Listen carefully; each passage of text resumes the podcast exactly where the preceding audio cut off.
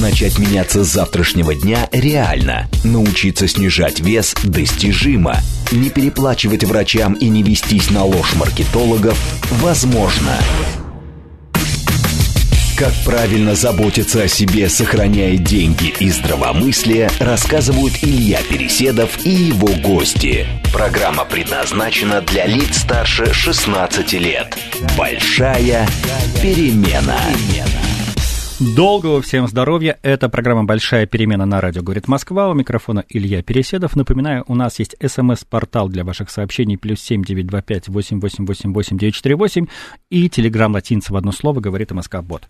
А сегодня у нас очень драматичная и в то же время радостная тема. Звучит она так. «Жизнь после смерти. Признание человека, который провел полтора месяца в искусственной коме и пережил три остановки сердца». Господи, как название какого-то романа такого нового времени времени приключенческого, да, у меня в гостях Алексей Иорш, художник, автор комиксов, преподаватель рисования. Здравствуй, Алексей. Добрый день, привет всем. И его супруга Татьяна Кузнецова. Татьяна, приветствую. Приветствую. А, ну что ж, друзья, я думаю, название очень как бы говорящее само за себя, поэтому первый вопрос, что же с вами, а я думаю, этот вопрос можно адресовать вам обоим, случилось?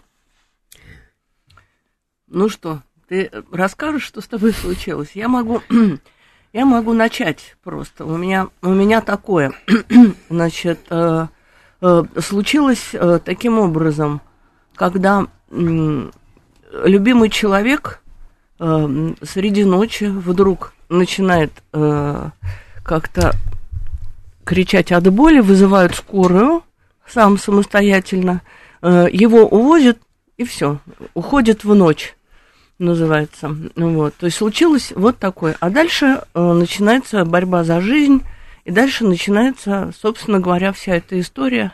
Это 2022 год. Да, да? совершенно верно. Угу. Так, ну и тогда, наверное, Алексей, ждем от тебя подробностей. Да, а, извините. А, ну, а, как уже Таня сказала, а, в январе 2022 года я почувствовал резкую боль а, в, в области желудка. До этого меня преследовали довольно неприятные ощущения несколько, э, некоторое время, наверное, на протяжении полугода. Вот, я не знал, что со мной происходит, ну вот, как так справлялся. Вот, а тут вдруг приступил так, что прям заболело сильно. Вот, и я понял, что надо вызывать скорую. Я даже не помню, кто вызвал, я или Таня. Вот, приехала скорая, и меня повезли. Я помню, что меня выносят из квартиры на каталке, делают мне укол, потому что мне больно. И дальше я просыпаюсь через некоторое время. Это уже через полтора месяца? Да, уже через полтора месяца. Ничего себе. И, а, ну, естественно, мы с тобой обсуждали эфир предварительно, и я знаю, что тебе поставили диагноз панкреонекроз, то есть это как бы обострение панкреатита. Да. да и а, тут же я хочу заметить для наших слушателей вот то, что Алексей сказал. А, панкреатит очень часто имеет такие слабо выраженные симптомы. Люди чувствуют боль э, в области желудка, списывают это на расстройство желудка, списывают на психосоматику. И опять-таки, как я посмотрел, э, статистика бывает очень плачевная, то есть там нередкие случаи, когда кто-то принимает обезболивающее, ложится спать и не просыпается. И здесь, ну, э, я думаю, за, за время нашего эфира мы много раз будем говорить о том, как повезло Алексею.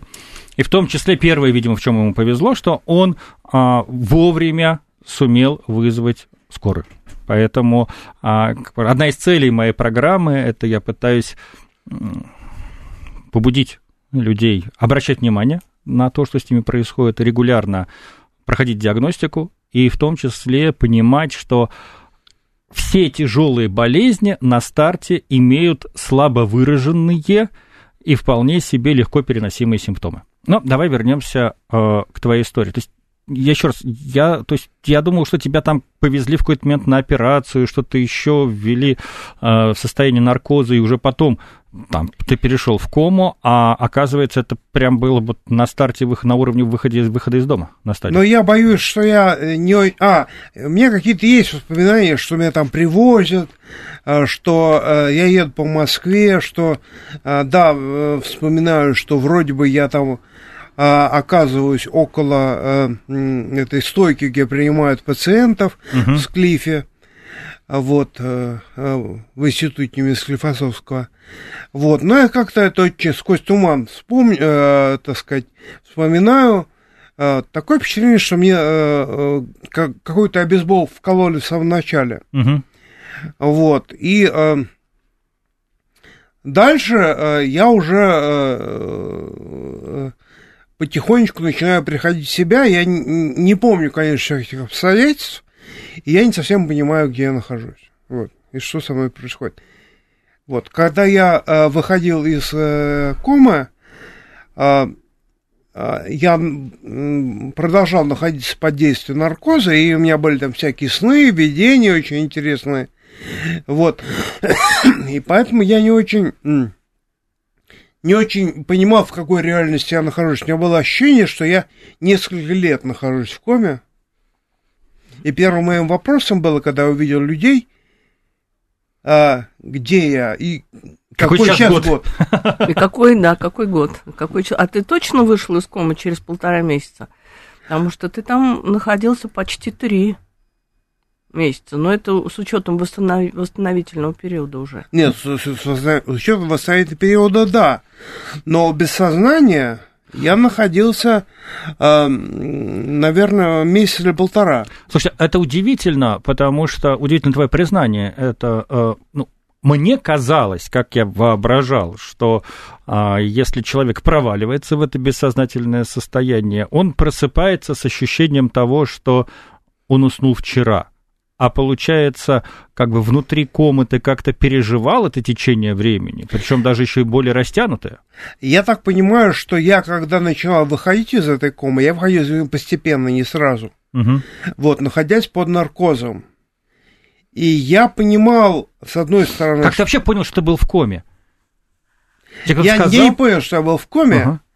А, я понимал, что я в больнице, с одной стороны. С другой стороны, я понимал, ну, у меня были довольно... А, сильной галлюцинации, вот, поэтому э, я одной, э, одной частью головы понимал, что я, со мной что-то не то, я в больнице, а с другой стороны, э, э, все время какие-то очень реальные сны, видения были, э, э, во время которых, которые я тоже пытался осознавать, и я оказывался в разных мирах, знаешь, у меня профессиональное художественское воображение, вот, э, и э, были бы очень интересные путешествия, вот, я понимал, что проходит какое-то время, и я нахожусь вот э, в какой-то другой реальности, вот,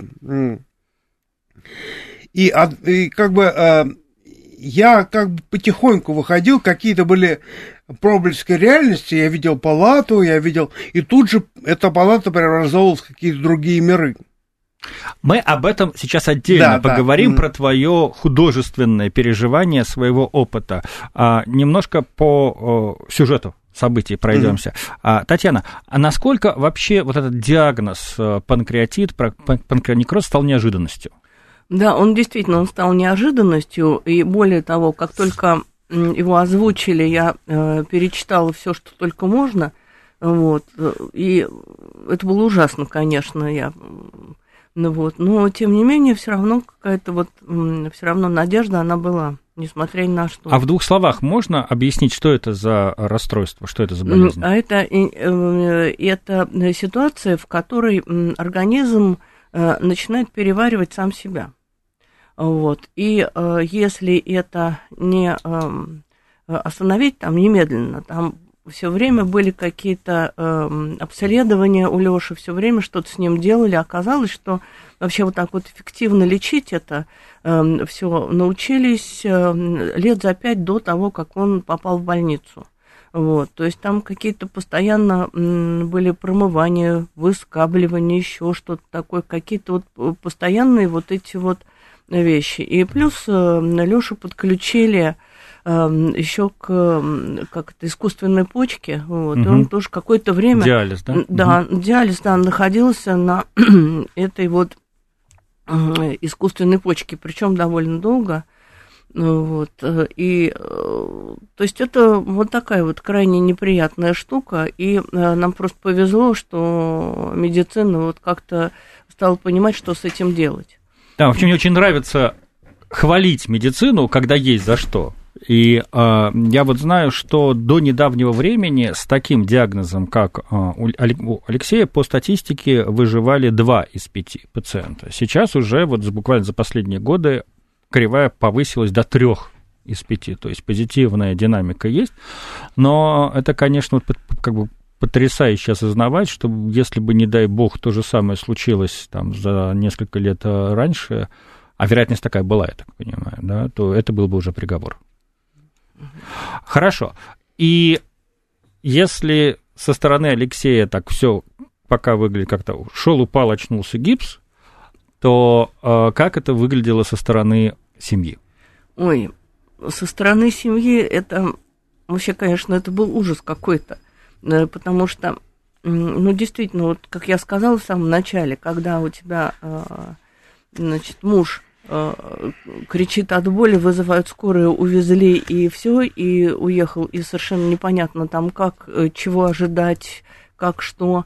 Но надо сказать, что в институте Склифосовского там работает вот эта справочная служба, и можно к ним обратиться, они к тебе и скажут и температуру, там, и общее состояние, и вот это все э, передадут. Но там было так, что крайне тяжелое у нас как раз было Э, почти полтора месяца. То есть звонишь, э, крайне тяжелая, крайне тяжелая. Потом, значит, э, температура там, говорили, какая, тоже высокая. Потом вдруг чуть получше что-то, и ты уже надеешься. И опять на следующий день опять крайне тяжелая. Вот. И очень тяжело было переносить вот эти качели. Вот, потому что, ну, совершенно непонятно, что, чего, как, что ожидать. Ну вот, и э, конечно, друзья тут э, со всех сторон, значит, э, стали советовать что-то. Вот, то есть буквально была такая ситуация, когда кто-то мне, один из знакомых наших, Слава Малина, сказал, так, иди к нему и держи его за руку. Я говорю, Слава, говорю, во-первых, пандемия, ковид, во-вторых, это э, Склифосовского, это реанимация. Как я могу туда войти? Он говорит, это не важно, иди в противогазе, говорит, и сиди рядом, и держи, говорит, его за руку. Вот, ну, совершенно понятно, что никто не пустил, вот, и э, в любом случае, ну, единственное, что, то есть там советовали все что угодно. Один из знакомых говорил, так, срочно, надо везти в Мюнхен, я знаю куда, значит, куда везти, какой Мюнхен? Нет, я знаю, там обязательно там помогут. А другой, вот там врач на э, другом конце Москвы, вот он крутой совершенно, он спасет, поможет. Третий человек говорил так, что с анализами, ну-ка, значит, давайте, я говорю, какие анализы, мне не дают ничего, это же все, если человек там даже мне что-то и даст, он место лишится, он не может э, взять и э, как-то что-то такое мне сказать и так далее. То есть там сразу же было, ну, э, было тяжело в том смысле, что ну, очень много было этих вот звонков, советов, кто-то ругался, кто-то говорил, что ты себе думаешь вообще, кто-то еще что-то. То есть это э, и обязательно нужно было как-то вот обязательно отвечать вот всем. У меня там будет, я потом расскажу отдельно про соцсети. У меня, значит, я вела в э, режиме для друзей, э, там сеточку, у меня добавилось 600 человек. То есть это, ну, это было очень тяжело, на самом деле. Это было действительно тяжело. Вот. И вот эти качели, и вот это огромное количество людей, которые тебе говорит, что делай вот так, и ты вообще, возможно, делаешь совершенно не то. А, я могу признаться, что э, нас с Алексеем связывают очень интересные отношения. С одной стороны, вживую я тебя вижу, наверное, от силы раз четвертый. Я думаю, может быть, даже и меньше. Да? Ну, ты, ты помнишь про второй, я как бы больше. При этом мы знакомы, ну, смотри, если я привлекал тебя к проекту в 2012 году, это уже 12 лет, а уже на тот момент мы с тобой пару лет были знакомы, то есть лет 14-15. Это, конечно, потрясающая особенность нашей действительности, нашего времени, когда ты 15 лет по сути, соживешь, сосуществуешь с человеком, краем глаза наблюдаешь за его активностью, деятельностью, личной жизнью и так далее, и при этом вы не пересекаетесь. Вот это наша, наша история с Алексеем.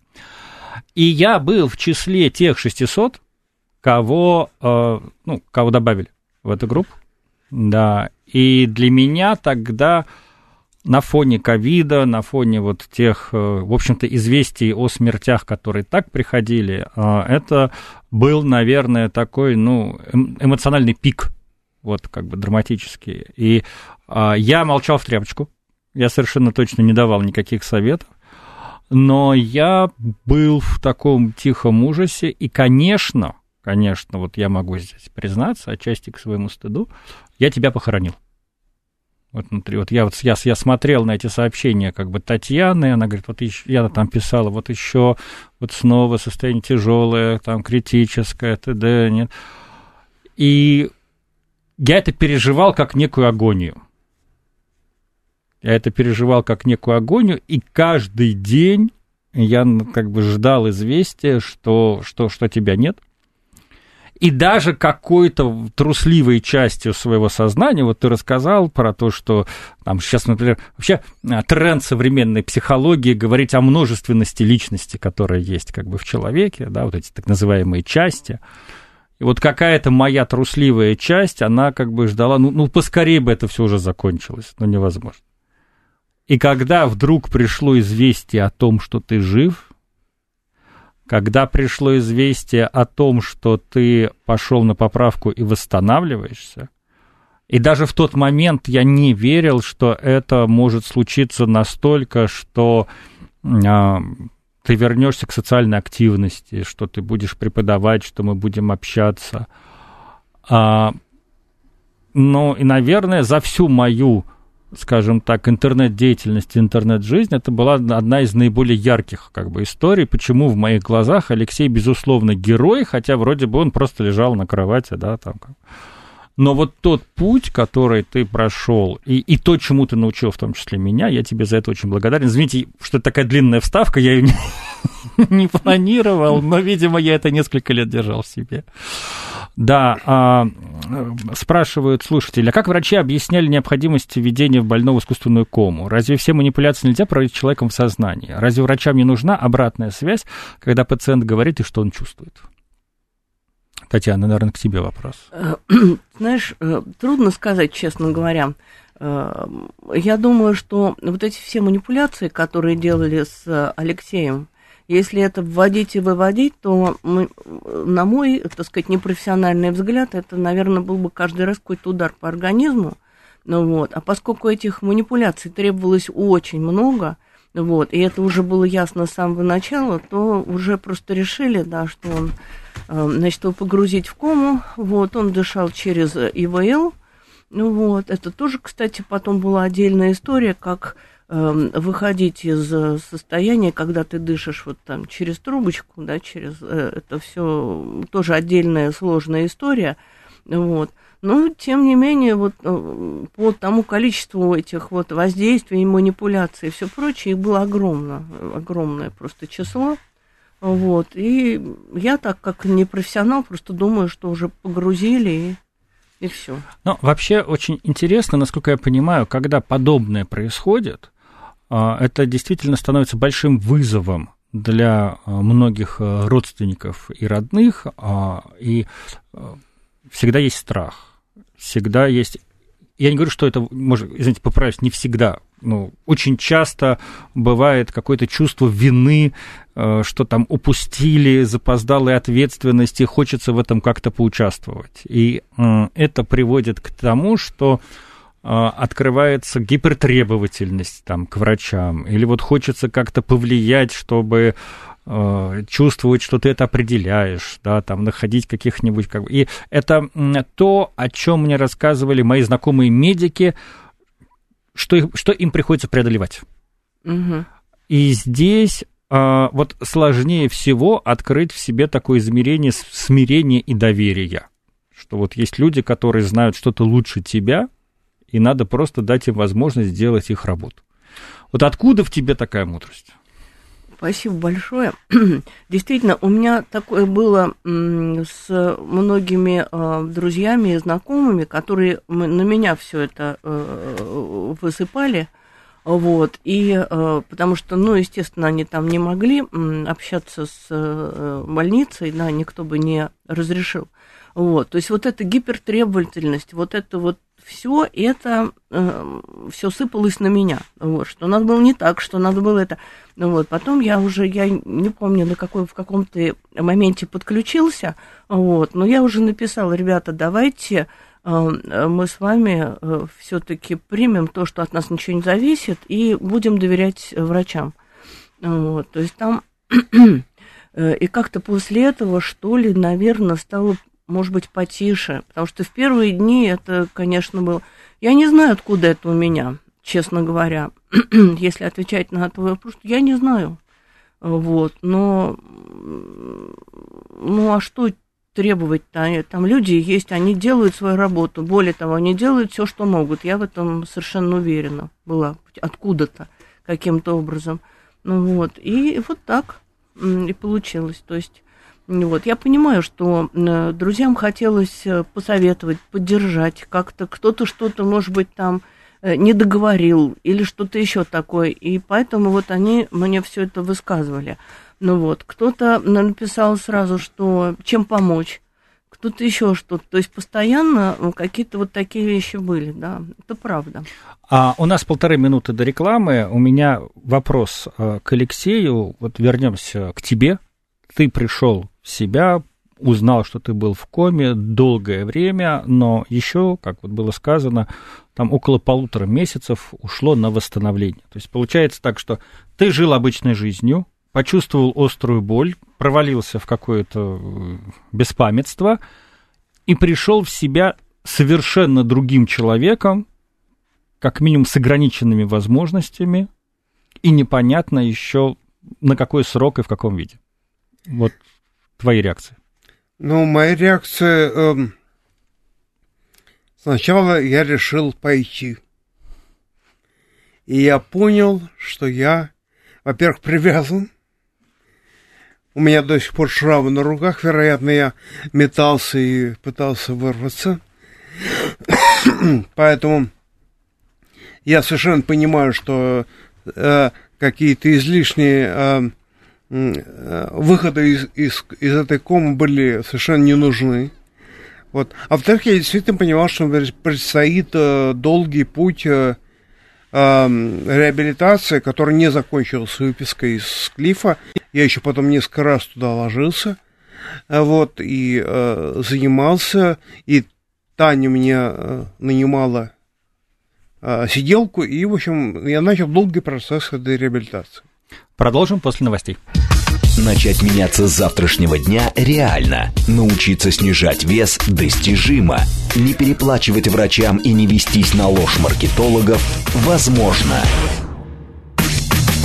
Как правильно заботиться о себе, сохраняя деньги и здравомыслие, рассказывают Илья Переседов и его гости. Большая Перемена. Большая перемена Илья Переседов микрофона. Мы продолжаем. У меня в гостях Алексей Йорш, художник, автор комиксов, человек, который пережил полтора месяца искусственной комы и три остановки сердца, а также его супруга Татьяна Кузнецова, которая была, ну, с одной стороны, непосредственным наблюдателем и, в общем-то, участником всех этих событий. Напоминаю, у меня есть смс у нас есть смс-портал для ваших сообщений плюс семь девять два пять восемь восемь восемь восемь девять четыре восемь. Телеграмм латинца в одно слово говорит МСК Бот. И э, ожидаемая, ожидаемая реплика слушателя – это не заслуга человека, что он выжил, пусть воздаст славу Богу, ибо жизнь человека в руках Господа.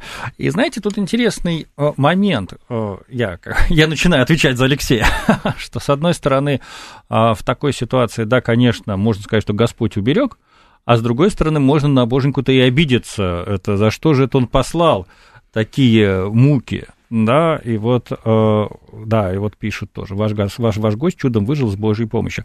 Вот расскажи, пожалуйста, у тебя благодарность возникла к высшим силам, обида, или же ты у нас такой угрюмый атеист и все меряешь мерками биохимии? Ну, у нас немножко разный подход к этим делам религиозным, потому что я буддист. Так. Вот, и я считаю, что все последствия все, что случается с человеком, это то, что он закладывает в своей судьбе несколько раньше. Я прекрасно понимаю, что я заложил а, возможность этого случая, даже не возможность, а неизбежность этого случая, скажем, в юности, в молодости, когда вел довольно радикальный, скажем так, образ жизни. Вот, я, я держал э, в запасе еще один комментарий, который прилетел чуть ли не на десятой минуте нашего эфира. А, значит, э, человек спрашивает, а разве такого недуги типа, такого рода недуги типа панкреонекрозы обычно не следствие не самого здорового образа жизни? Здравствуйте, меня зовут Алексей Орш, я алкоголик. Привет, Алексей. Вот а, Алверт твоему недавнему послу. Да-да. А, вот. А,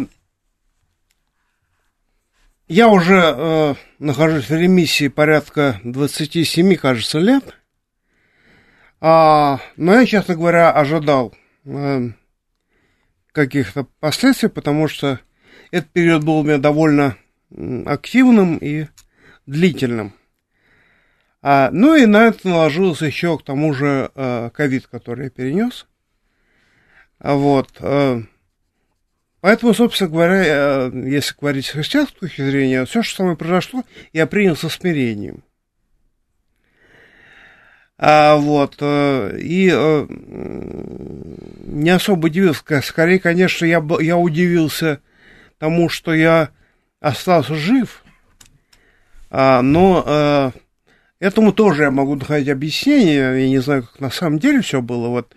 Но, во-первых, это потому, что я вовремя остановился, вот, и вел здоровый образ жизни. А после этого, во-вторых, конечно, я чувствовал большую... Не чувствовал, конечно, то ничего не чувствовал, но я, была большая поддержка а, друзей, людей, которые... А, с которыми я был, ну, мне сводила жизнь. Я же потом читал, лежа в больнице, все Танины посты и все комментарии. И я плакал. Я никогда не думал, что я в своей жизни столько много значу для такого количества людей. Вот. А, я, конечно, понимаю, что... Вот, это... друзья, поэтому не сдерживайте себя, пожалуйста. Я как человек, который много лет живу в соцсетях и периодически слышу а, критику со стороны там разных ретроградов, вот развели тут, понимаешь, соцсети всякие.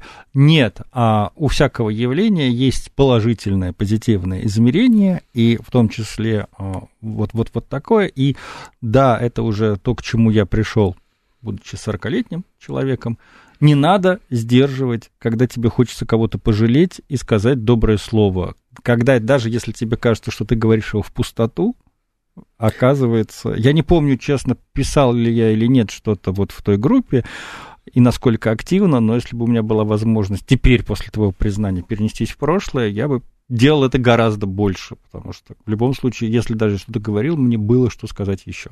Да. да. Скажи, пожалуйста, а вот э, на уровне физических и физиологических переживаний, все-таки полтора месяца в коме, это ну, тебе не пришлось заново учиться ходить? Пришлось. Заново учиться ходить, заново учиться говорить. Но я потерял слух, я уже, конечно, заново не, научусь так же слушать, как, как, как раньше. Вот, э, я занимался долгое время э, с логопедом а, я думаю, какие-то в мозге произошли изменения не только вот э, физиологические, но и нейрофи, нейрофизиологические. Вот. А, опять же, друзья помогали. Я же ведь единственный источник был заработка семьи, у меня жена пенсионерка. Вот, и фактически все это время а, произошло, она жила, и она и мой ребенок Э, и э, все процедуры, которые мне, на, мне надо было а, проходить. А, это все благодаря друзьям нашим, э, благодаря тому, э, что ей а, люди просто переводили деньги. Вот. Я думаю, что сейчас да. как раз можно сказать спасибо еще раз этим людям. А, да, да, и можно сказать спасибо. Я им бесконечно благодарна просто за их помощь, за их поддержку, вот, э, за то, что э, и, и душевную, так сказать, и э, финансовую, вот, это совершенно поразительно, вот, что друзья и писали и пере, делали переводы, и это, это что-то совершенно невероятное.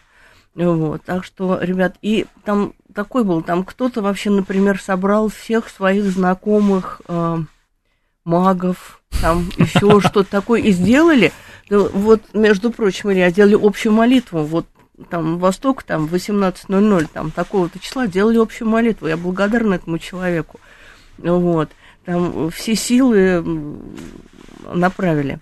Вот. Потом, значит, э, когда вот Леша сейчас сказал, что он, говорит, читал там, и был потрясен э, тем, что, что написали, там, значит, э, одна из идей была такая, пока там Леша сражается с болезнью, давайте напишем, кто Леша для вас. Вот, и там значит, начали писать, кто-то, кто-то написал, что он учитель мой там по жизни, кто-то еще, кто-то меня от алкоголизма спас, кто-то там еще там столько было э, всевозможных каких-то, ну, вариантов, и это, э, это самое, ты, Леша, ты видел, да, все, это. Вот, и спасибо друзьям. А второе про сына – Э, тоже, он как-то, ему сейчас 18 лет, он как-то немножко, ну, я не знаю, не то чтобы съежился, он где-то все это переживал внутри себя, и поэтому я попросила в какой-то э, момент, ребята, напишите что-нибудь для Юры и Орша. Вот. И они там начали писать, там тоже поддерживать, вот, и это все есть, и это была тоже очень мощная поддержка. Друзья, спасибо вам большое. Я не знаю, как бы мы справились без вас, и что бы мы делали.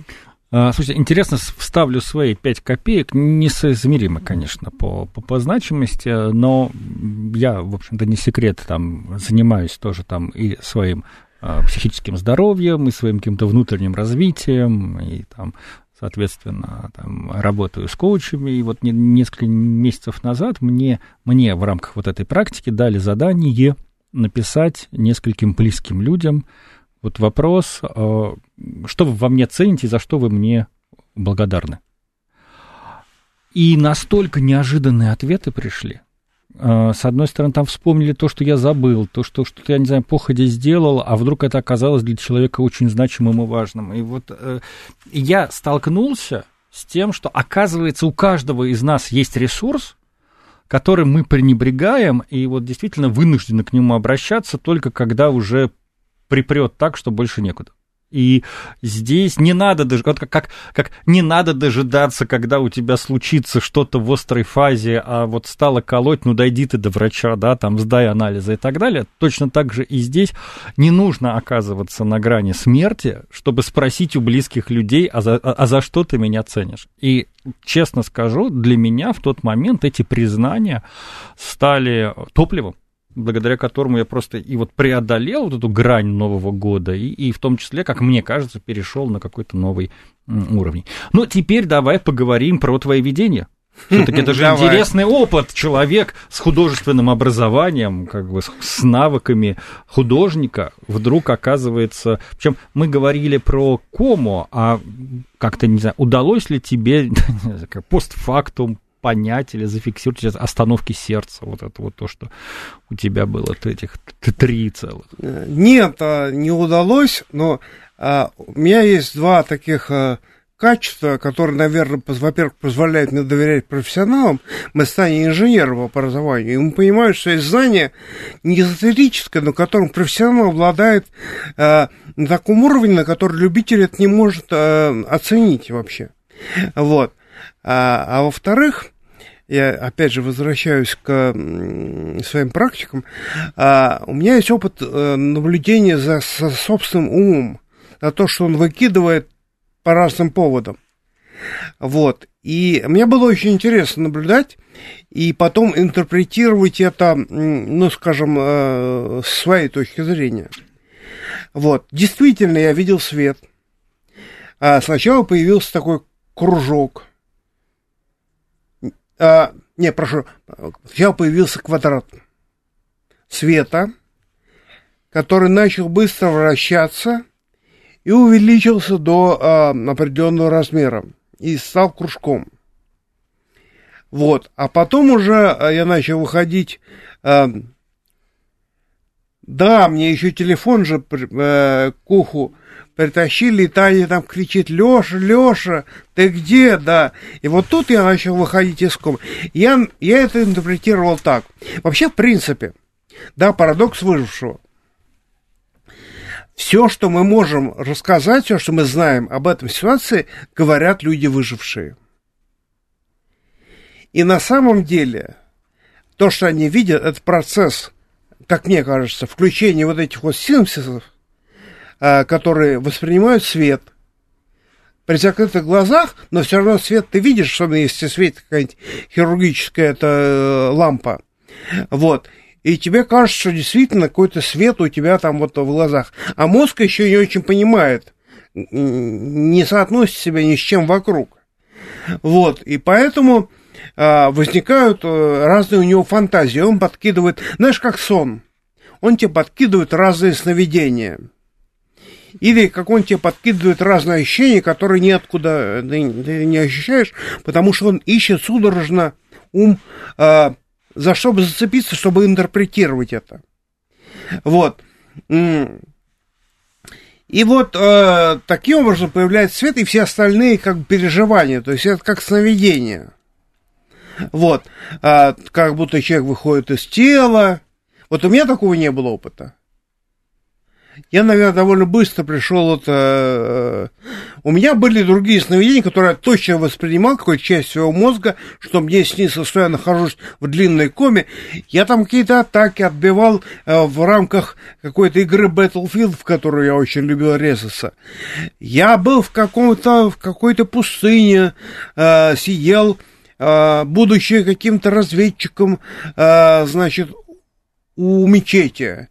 Вот, я был в какой-то Корее и а, оказывался внутри какой-то компьютерной игры или аниме. Вот, то есть э, все, все это кино, я, слава богу, понимал, что это кино. И время от времени я возвращался обратно в палату, которая сначала была палатой, или сначала была частью этого э, сна, потом опять становилась палатой, потом я опять уходил в этот сон. Вот. Но я уже понимал, что я просто не знал, что, сколько это длится. Мне казалось, что это длится годы. Вот, на самом деле, как мы видим, это прошло полтора месяца. И я думаю, даже меньше. Не могу не задать вот такой вопрос э, Татьяне. По твоим ощущениям, Алексей, который вернулся с того света, Алексей, которого ты знала раньше, они отличаются между собой? Ой, да, конечно, они отличаются. Они, они действительно очень отличаются. Э, вот, и э, тут даже э, трудно прям выделить что-то. Но во всяком случае, то, что Леша занялся своим психологическим здоровьем, ну вот, э, это, я считаю, что это как бы одно из последствий вот этого всего. Он даже шутил, что надо, же, надо было там умереть три раза, чтобы обратиться все-таки к психологу. вот. Э, такое, такое вот себе э, шутка. Вот. Но, тем не менее, он изменился, он стал гораздо там терпимее, да и был-то, собственно говоря, он стал... Да он же, он, он, он же до этого лапочка был, как ну, мне казалось, со стороны. Котик. Рыбка, рыбка, Ёрш. Рыбка Ёрш, да. Вот, ну, э, понятно, что все мы там рыбки со стороны, ну, в семьях там всякое бывает, да, вот, но здесь вот, э, ну, действительно изменился, вот, и, и помягчел, и как-то стал более терпимым, и как-то вот э, я смотрю, как они общаются с Юрой, мне это очень нравится, потому что когда, например, там э, Лёше нужно было выходить на улицу, так Юра с ним гулял, он его поддерживал, объяснял там, как надо, вот, то есть, да нет, в общем, вполне, то есть э, изменения были э, в позитивную сторону исключительно. То есть Но- давай, давай тогда сейчас вот короткий итог подведем, да? Твоя жизнь перевернулась в один момент, Да. а ты пришел в себя после комы, а дальше, по сути, вот всю твою систему жизнеобеспечения, она перезапу- перезапускала себя э, заново, Э, тебе пришлось учиться ходить, Мгм. а, ты потерял слух и э, сейчас вынужден пользоваться слуховым аппаратом, да, Да. А, и пришлось заново адаптироваться к формировать себе речевой навык, Мгм. да, чтобы начать как бы говорить. Плюс а, появилось еще измерение проблемы с, с такого психологического здоровья.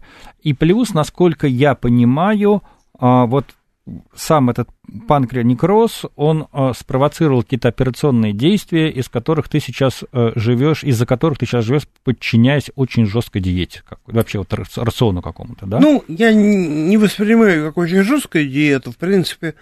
Э, Ну да, диета. Ну, есть как Пятый бы стол, так называемый. определенные как бы Да, радикальные да. ограничения. Да, да. так, да. Но это не значит, что я сижу на воде и хлебе. Да. И при этом ты остаешься жизнерадостным человеком. Да. Как это возможно? Ну, я думаю, что это все благодаря какому-то своему характеру. Во-первых, я еще, знаешь, я хочу еще поблагодарить своих врачей. Врачей из Клифа. Вот, Нагуману Ксения Андреевна и э, э, Ростислава Черпакова, я его не помню, э, который, э, как мне рассказали, руководил группой реанимации. Всех сестричек, которые меня вытаскивали, которые потом нашли меня в Инстаграме, я просто обязан им жизнью и большое им спасибо. Вот. Ну, а так, в принципе, я довольно жизнерадостный человек, веселый. А, вот, и э, на самом деле, ну, я даже не знаю, как на это отреагировать. Мне кажется, я внутри не очень изменился. Но вот это удивление жизни, э, жизнью, у меня, э, наверное, э, я несколько раз его почувствовал особенно остро после этого. Это Тут интересно, удивление жизни. На самом деле, вот то, что я сейчас как бы изучаю рефреном в разных умных и, и научно-популярных книгах, повторяется, что вот способность к удивлению и любознательности это, с одной стороны, а, тот, так, та, та, та косичка, за которую мы можем себя вытащить, как Мюнхгаузен из любого болота, а с другой стороны, потеря любознательности, потеря интереса, состояние, когда тебе начинает казаться, что ты уже все про всех понимаешь, ничто тебя не может там удивить, как бы, и все ты разобрался со всеми сферами жизни, это как раз очень... Я просто красноречиво смотрю на нашего звукорежиссера, который периодически удивляет меня с радикальностью своих как бы позиций. Да, а это такой тревожный звонок, что что-то что-то может быть не так. Ну, я когда вышел из комы, я вдруг понял, я вышел из комы. Вот. Я понял, что, ё-моё, мне 60 лет, я чуть не умер. Сколько мне лет осталось активной жизнью? И я понял, что мне нужно очень э, быстренько, активно восстанавливаться и очень много чего успеть. У меня подрастает сын.